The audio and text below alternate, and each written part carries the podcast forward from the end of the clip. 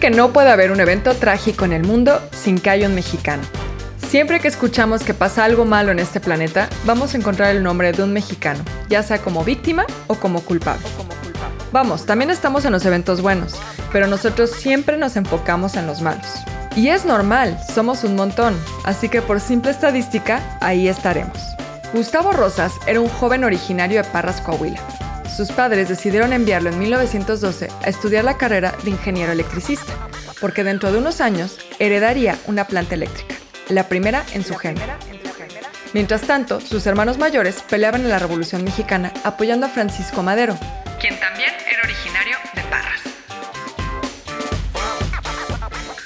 Gustavo dejó todo para subirse al buque Frankfurt el 6 de abril y de acuerdo con lo previsto, atravesaría el Atlántico en 15 días incluyendo una escala en Estados Unidos. Gustavo, de apenas 14 años, necesitaba matar el aburrimiento de estar en alta mar durante 15 días. Y a pesar de que viajó acompañado de un amigo, no le fue suficiente, por lo que decidió buscar un nuevo pasatiempo. Después de hacer amistad con el capitán del barco, comenzó a anotar en una carta de navegación la jornada realizada por el barco Frankfurt día a día. La carta incluía anotaciones y estaba completamente detallada la ruta que estaba siguiendo el buque. Las anotaciones marcaban un evento en particular el 14 de abril. Ya encarrerados hacia Europa, el buque tuvo que hacer una desviación a su ruta, ya que había recibido una llamada de auxilio, al cual llegó cuatro horas después debido a la distancia. Al llegar al lugar encontraron pedazos de barco, cuerpos congelados, madera, el horror.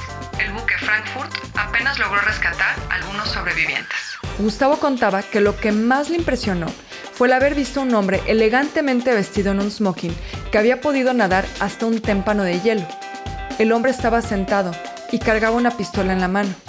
De su cabeza bajaba un hilo de sangre. Era el rostro de un hombre que estuvo a punto de suicidarse antes de morir congelado.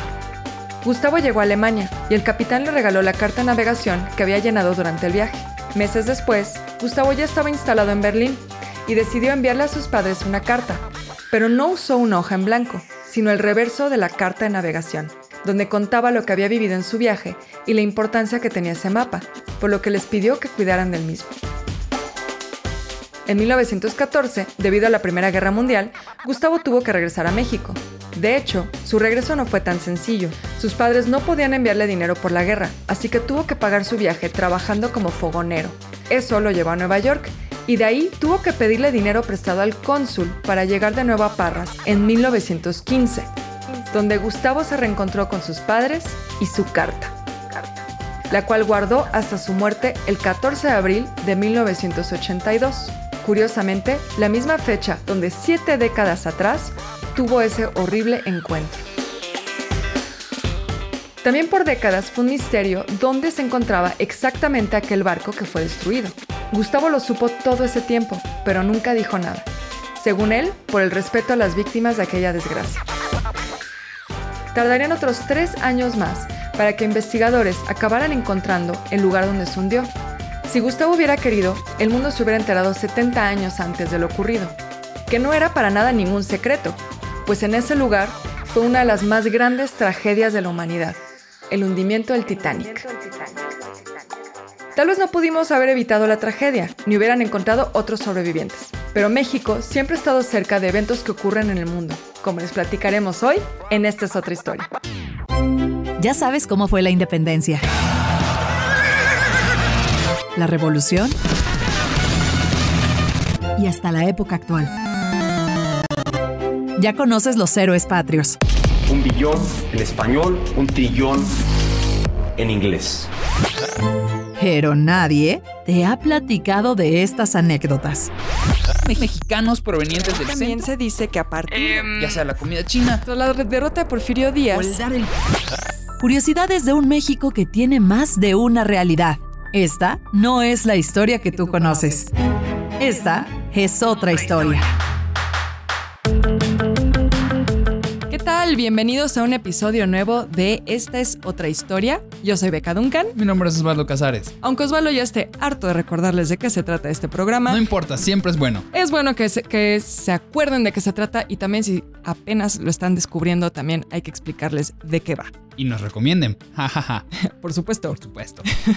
Em, hoy vamos a hablar de un tema que tiene que ver con México y los regímenes totalitarios, los grandes malos de la historia del mundo en el siglo XX. Estamos hablando de los nazis y de los comunistas. Están padrísimos los dos, porque tú tienes a comunistas, pero al mismo tiempo tiene su chanfle. Sí, bueno, esta es una historia de puro chisme, la verdad. O sea, esto, esto mi- ni mi Patti Chapoy se maneja estos chismes.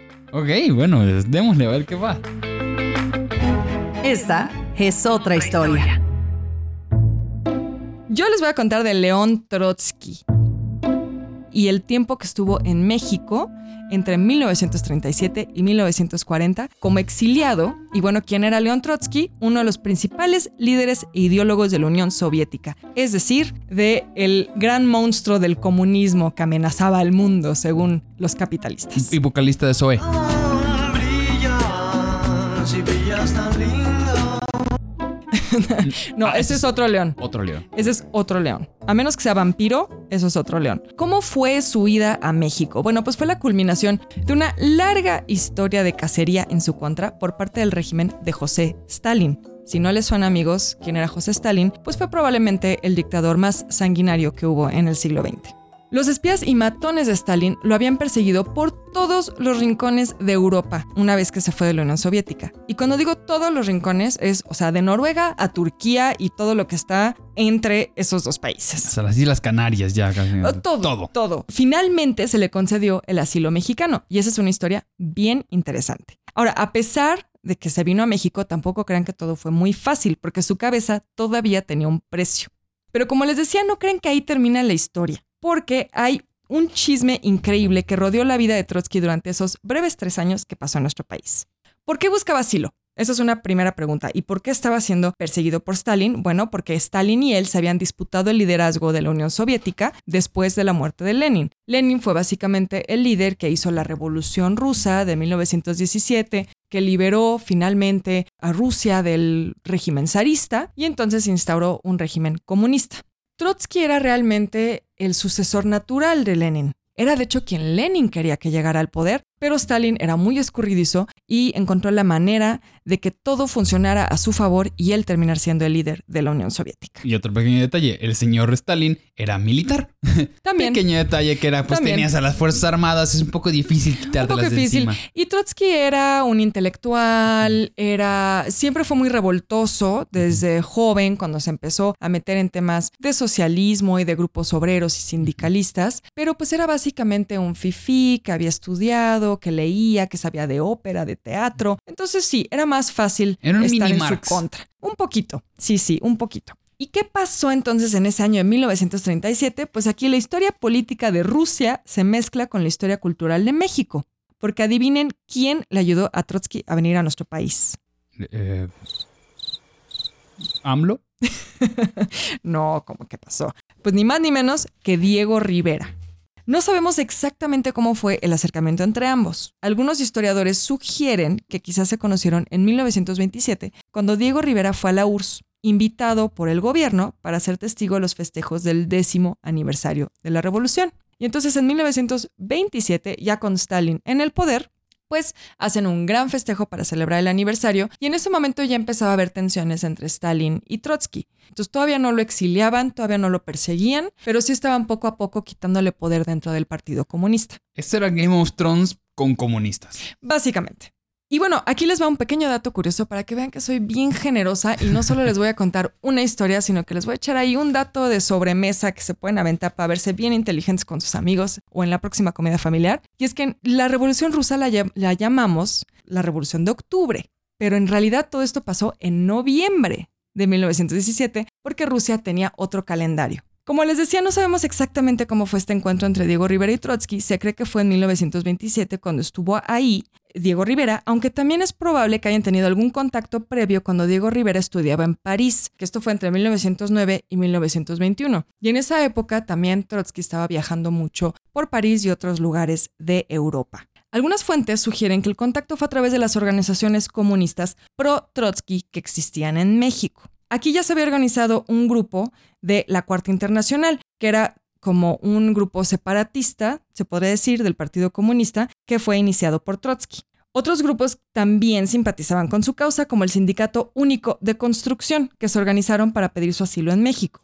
Este grupo en concreto se reunió en noviembre de 1936 en el rancho del Charro para manifestarse a favor de que recibiéramos a Trotsky como refugiado político, porque México en ese momento era pues bastante líder en temas de derecho al asilo. No, y les encantaban los sindicatos. O sea, estaba muy de moda hacer sindicatos. Era en- justo la época de mi general Cárdenas y los sindicatos estaban a todo. Fidel Velázquez estaba naciendo apenas. estaba- bueno, no, ya, ya era, Seguramente ya era ya líder. está- ya era líder. Ya, por supuesto. Se organizó además un buró trotskista y parece que en una reunión secreta acordaron que Diego Rivera y Octavio Fernández se acercaran al presidente Lázaro Cárdenas para pedirle que México recibiera a Trotsky. Así que quizá ahí fue el contacto entre el pintor y el líder soviético. Fue Diego Rivera el que intercedió a favor de Trotsky y también fue el que le dio techo, porque Trotsky cuando llegó a México, pues se instaló en la famosa Casa Azul, donde vivía, pues obviamente Diego Rivera con su esposa Frida Kahlo. Y bueno, la cosa se empezó a poner tensa.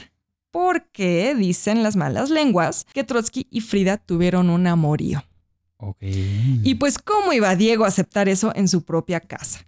O sea, una cosa era que le fuera infiel a Frida y otra muy distinta es que ella anduviera de cascos ligeros, ¿no? Sí, sí, una, una cosa, cosa, una cosa y otra cosa. Te abro las puertas, no las piernas, espérame.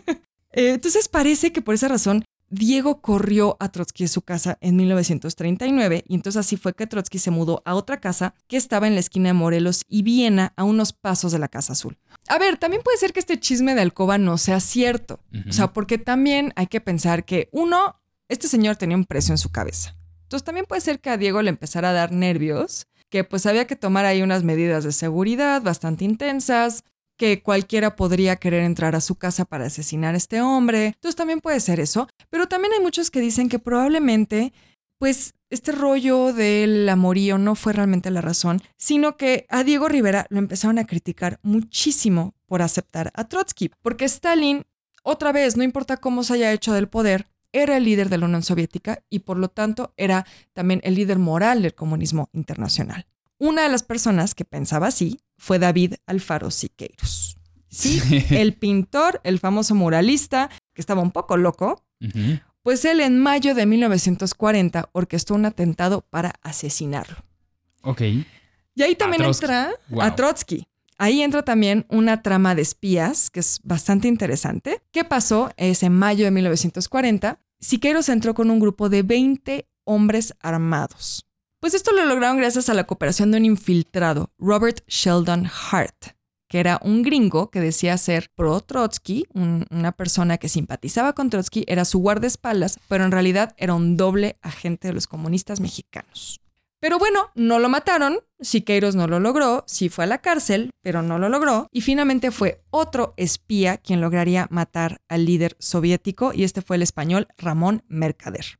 Su alias era Jacques Monard y se hacía pasar por un simpatizante Trotsky también, pero él fue muy hábil porque él no solo eh, se quiso meter como guardaespaldas, como Robert Sheldon, sino que él se ganó la confianza de la familia seduciendo a una de las secretarias, Ah. mucho más inteligente. Sí, claro. Se hizo novio de Silvia Ageloff y también empezó a hacer pequeños favores a la familia, o sea, era como el chambas.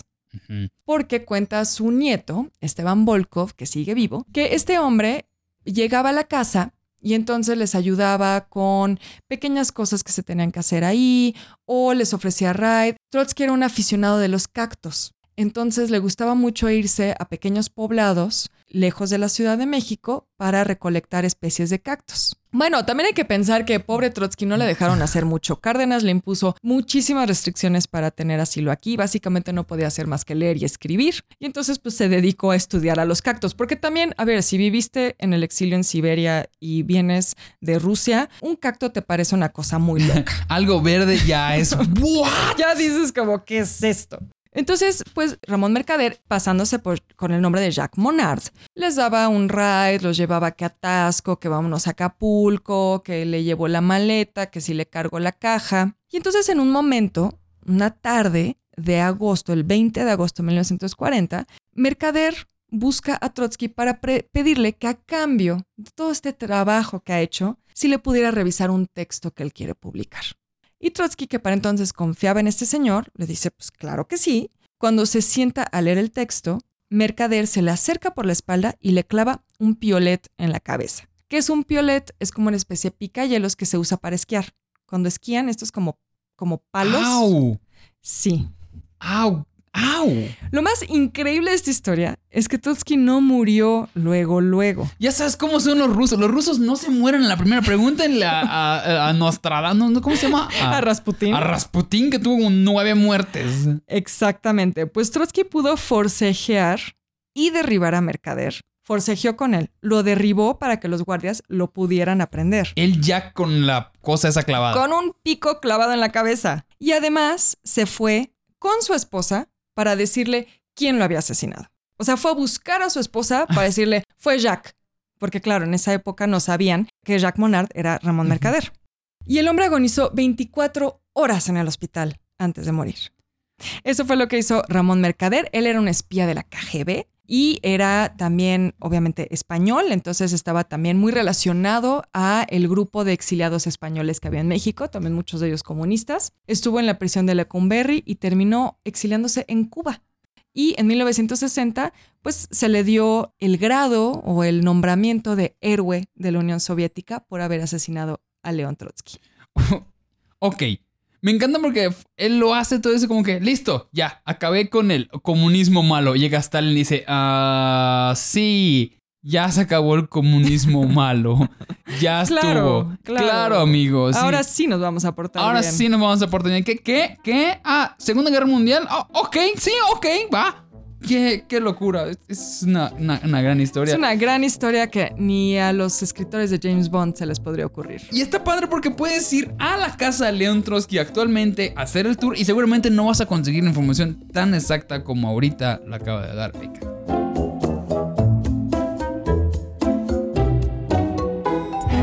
Esta es otra historia. Muchos hemos escuchado la frase charros contra gangsters o gangsters contra charros. Sí, hay un programa que se llama así. Sí, hay una película que se llama así de Juan Orol. Que mm, en otro episodio les contaré sobre este gran personaje que era Juan Orol. Pero hoy quiero darles otro tipo de charros que pelearon ya no contra gangsters, sino contra nazis. Sí, charros contra nazis. Hablamos de que en la Segunda Guerra Mundial el papel de México era, pues en dengue, era tibio, era bastante tibio. También éramos neutrales, Éramos ¿no? neutrales tibios, se dice, éramos unos tibios, ¿entienden?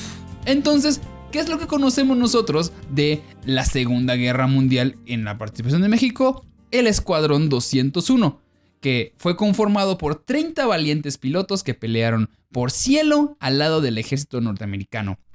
Pero ya como en la última colita de Sí, la guerra, ya ¿no? casi acabando y realmente hay muchas teorías de que no fueron eh, tan valientes como se creen. Ay, no, mis no quiero, no quiero hacerlos menos, nada más hay muchas teorías de que puede que no hayan sido tan efectivos como se cree.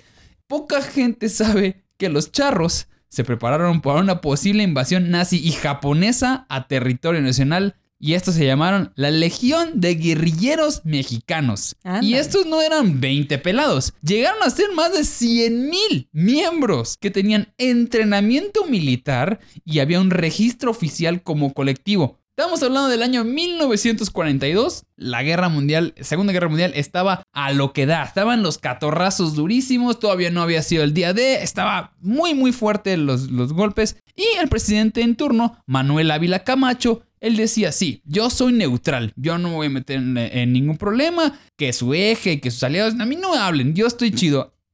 Hasta que el 13 de mayo, un torpedo de un supuesto submarino alemán en las costas de Florida le pega a un petrolero mexicano llamado Potrero de Llano y lo hunde con un torpedo y mata a 13 personas. Y una semana después, otro buque petrolero, este se llamaba La Faja de Oro, es atacado con 7 marineros a bordo igual de alemanes. Entonces, pues la prensa, la presión social, en general todos dijeron, "Mm, ok, ya tenemos que, Que pues, tomar posición, guerra, ¿no? ya se metieron con nosotros, ya no podemos aguantarnos más, hay que fijar una posición. Además, en una época en México éramos muy pro-nazis. Oh, sí, vaya que le entramos. Entonces no debió de haber sido una decisión fácil. Sí, morenazis nos llamaban, ¿no? Entonces, Ávila Camacho dice, ok, le declaramos la guerra al nombre, nombre enemigo número uno, que es Alemania, Japón e Italia. Con permiso, vámonos a darnos a golpes de esto. De hecho, la voz imponente de Camacho iba a sonar a las radios del país. Y disculpen que voy a narrarlo yo, pero pues las palabras que dijo, definitivamente yo no soy Ávila Camacho. Él dijo, frente a esta reiterada agresión, un pueblo libre y deseoso de mantener sin marcha su ejecutoria cívica no tiene más que un recurso, el de aceptar valientemente las realidades y declarar que existe un estado de guerra en nuestro país y Alemania, Italia y Japón. O sea, que hubo los tacatacas, que hubo ustedes comen pastas y ustedes comen salchichas, ahí vamos tras ustedes. ¿Y qué vamos a hacer? Vamos a mandarles eh, 30 aviones. Y ya. Bueno, esto fue la acción formal del gobierno y la Secretaría de Defensa entonces crea el Escuadrón, Escuadrón 201, que pues eran un grupo de pilotos que fueron entrenados para estar en batallas cruciales en esa guerra, siendo esta la única participación que iba a tener México en la Segunda Guerra Mundial. Pero hubo un numeroso colectivo de charros que estuvieron dispuestos a defender el país en caso de una invasión al territorio nacional. Y estaba organizada por un personaje muy particular que se llamaba Antolín Jiménez Gamas. ¿Quién era esta persona? Bueno, él era el responsable de la organización del grupo de charros guerrilleros. Antolín tiene una trayectoria muy interesante. Primero, estuvo en la, en la Revolución Mexicana. Llegó a un punto de ser condecorado como teniente coronel. Órale. Él estuvo en las batallas de Torreón en el 1914, fue miembro del ejército surgido de la Convención Revolucionaria del 15 y al final del conflicto armado fue compensado por sus servicios con cargos públicos, siendo diputado en tres ocasiones en el estado de Oaxaca, solo que él nació en Tabasco. Pequeño detalle. Pequeño detalle, y acabó viviendo en la Ciudad de México en sus últimos días. Y a lo largo de su vida, Antolín recabó un gran capital tanto político como económico y según sus memorias comenzaría a forjarlo a partir de una bolsa llena de monedas de oro regaladas por Pancho Villa, que seguramente sabemos que ese dinero no era bien visto, no era un dinero legal, no sé dónde lo sacó. Bueno, él era un hombre que tenía muchos compadres y muchas alianzas. Y Antolín era fanático de dos cosas. Primero, dentro de sus memorias coleccionaba recortes de prensa sobre proezas guerrilleras en las batallas europeas que combatían a los nazis. O sea, él veía como que estaban agarrándose a golpes contra los nazis. Ah, aquí lo voy a recortar, qué bonito. Él estaba haciendo su, su propio memorabilia Como de su álbum. su álbum de mejores madrazos de contra la Segunda Guerra Mundial. Y su segunda afición era la charrería. Entonces dijo, hmm, ¿cómo junto a estas ¿Cómo dos junto cosas? mis dos pasiones. Sí, de hecho llegó a ser presidente de la Asociación Nacional de Charros. Es algo que existe. Sí, ha perdido fuerza, pero hubo una época en la que la gente sí le entraba a la charrería. Probablemente ambas actividades le recordaron sus años en campaña durante la Revolución Mexicana. Seguramente dijo, hay algo allá como que no, como que puede ser. Entonces, México espera, él- una declaración que él decía, México espera que cada uno de sus hijos cumpla con su deber. O sea, así tiene que ser y tenemos que lanzarnos nosotros. Eso fue entre sus aficiones y el enorme sentimiento patriótico que estaba generado por toda esta propaganda de vamos contra los nazis. Antolín Jiménez aprovechó su gran influencia en la charrería y convocó a los charros de México a armarse para defenderse de una posible invasión extranjera. O sea, ellos no iban a ir a Alemania a golpear, ellos dijeron, ok, en algún punto van a venir los nazis y nos van a querer agarrar a golpes. Entonces, ¿qué parece si nos ponemos nuestros trajes, nuestra lentejuela, nos ponemos acá el tacón y vamos y defendemos a México? Esa era la idea que tenía el señor Antolín. Ah, porque además existía la creencia de que no solamente iban a atacar por tierra, sino que iban a llegar submarinos nazis y aviones japoneses iban a tomar México. Es como, ya la amarraste, caballos. No, no, no, qué horror. Bueno, esa era la idea de ese señor. Entonces, el problema es de que Antolín, pues le estoy diciendo que estuvo en la, en la revolución. Antolín era un veterano de 50 años. O sea, ya no había manera de que podía de- No, pues defender no, mucho ya no estaba en condiciones. ya no estaban tan en condiciones. O sea, sí tenía, pero ya no tanta. Entonces, dos meses después de la declaratoria de guerra, las potencias del eje iban a crear la Legión de Guerrilleros Mexicanos, como Antolín Jiménez como su fundador y presidente. El alcance fueron, según la prensa, 250 grupos de charros que dieron un total de 150 mil miembros. Entonces, Ávila Camacho le dice, órale, jalo, los ayudo, ¿qué necesitan? Entrénanos nada más, adiestramiento militar en plazas públicas y lienzos. Entonces, esto era a cargo de los veteranos de la revolución y soldados en activo. Les decían, ok, nosotros les vamos a enseñar cómo disparar un arma, como se- seguramente allá estuvo también, eh, como decimos en otros episodios, Amelio. Seguramente Amelio. estuvo adiestrando charros, imagínate. El armamento consistía en machetes y rifles y por supuesto, pues su caballo, obviamente. Y la indumentaria no era fuera de lo común, sino el típico traje de charro y su sombrero.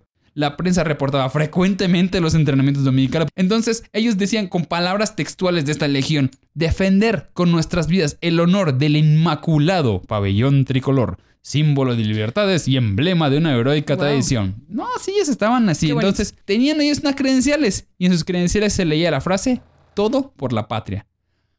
El problema es de que nunca llegaron. Nunca llegó, obviamente nunca llegó la invasión y ellos nunca se fueron a pelear a Alemania, por lo tanto, pues desaparecieron. Porque es innegable de que un registro oficial de esto, pero no sabemos exactamente si fueron 150 mil, se cree que fueron muchos menos. De hecho, lo único que hicieron fue un contingente de 1500 charros que cabalgó en por paseo de reforma en el 43. Fue la mayor congregación que hubo en ese momento. ¿Marcharon 1500. contra los nazis? Mm, ¿O eh, marcharon por marchar? Marcharon diciendo, están mal los nazis, qué mala onda. En español, alguien que traduzca en alemán. Algo así. Bueno, la información referente a las actividades y entrenamiento aparecía en la sección de deportes. Entonces, todo el dinero que tenían el gobierno se lo dieron al Escuadrón 201 y después de eso, con permiso, adiós, se acabó. Desaparecieron completamente. ¿Por qué? Se convirtieron básicamente en guerrilleros. En como, ah, pues sí, dejaron de tener adiestramiento, dejaron de tener apoyo. Entonces, pues ya no iban a meterle más lana porque imagínate el gobierno tan conservador que tenía Ávila Camacho apoyando a guerrilleros. Imagínate, en una de esas se les iban a, des- a descontrolar. sí, sí. Era Irse en contra de ellos. Peligroso. Pues ya, como decíamos, una vez que este Escuadrón 201 apareció en, en julio de 1944, la Legión de Guerrilleros Mexicanos dejó de aparecer en los periódicos y se disolvió completamente. ¿Y de qué se trataba todo? ¿En qué está pasando? ¿Qué están haciendo los Escuadrón 201? Y pues allá el pobre señor ¿Y qué Antolín. pasó? Sí, ¿qué pasó con Antolín? Mira, él regresó a la vida civil, ya pues, colgó su traje de charro y se dedicó a un nuevo negocio relacionado con la imprenta. A él se le acabó todo eso. Y pues nuestro charro mayor vio su momento de éxito y pues regresó a lo mismo y falleció en un infarto en los baños de un Liverpool en Polanco, en el 73. Me parece increíble. Gran muerte para esta persona. Pero pues así, así estuvimos a punto de tener un momento que hubiera sido la mejor película en la historia. La mejor escena de batalla de la historia. Charros contra nazis, ¿por qué no nos van a atacar? Bueno, qué bueno que no, pero qué bueno. Unos hubieran mandado un, un ejército ahí de 20 para que buscan un rato. Se menos Ay. para que se distrajeran nuestros charros. ¿no? Ay, nazis, una cosa no se les puede pedir, una cosa. Esta es otra historia. Pues este fue un episodio más de Esta es otra historia. Espero que hayan disfrutado mucho eh, pues nuestras pequeñas historias sobre comunistas y nazis en México o los nazis que nunca llegaron y los comunistas que llegaron para no vivir mucho tiempo. Historias muy mexicanas finalmente. Póngase ese traje de charro y acompáñenos la próxima semana. O, no, si quieren no póngase el traje de charro. Pero pues la idea es de que se sienta orgulloso de estas historias porque hay muchas más y cada vez más diversas y cada vez más extrañas. Esta es otra historia. Esta es otra historia. Es narrado por Beca Duncan y Osvaldo Casares. Investigación a cargo de Horacio Acosta y Ernesto Aguilera. Producción de audio, Uriel Islas. Esto fue una producción de Máquina 501 para el mundo. De nada, mundo. Productor ejecutivo, Manny Mirabete.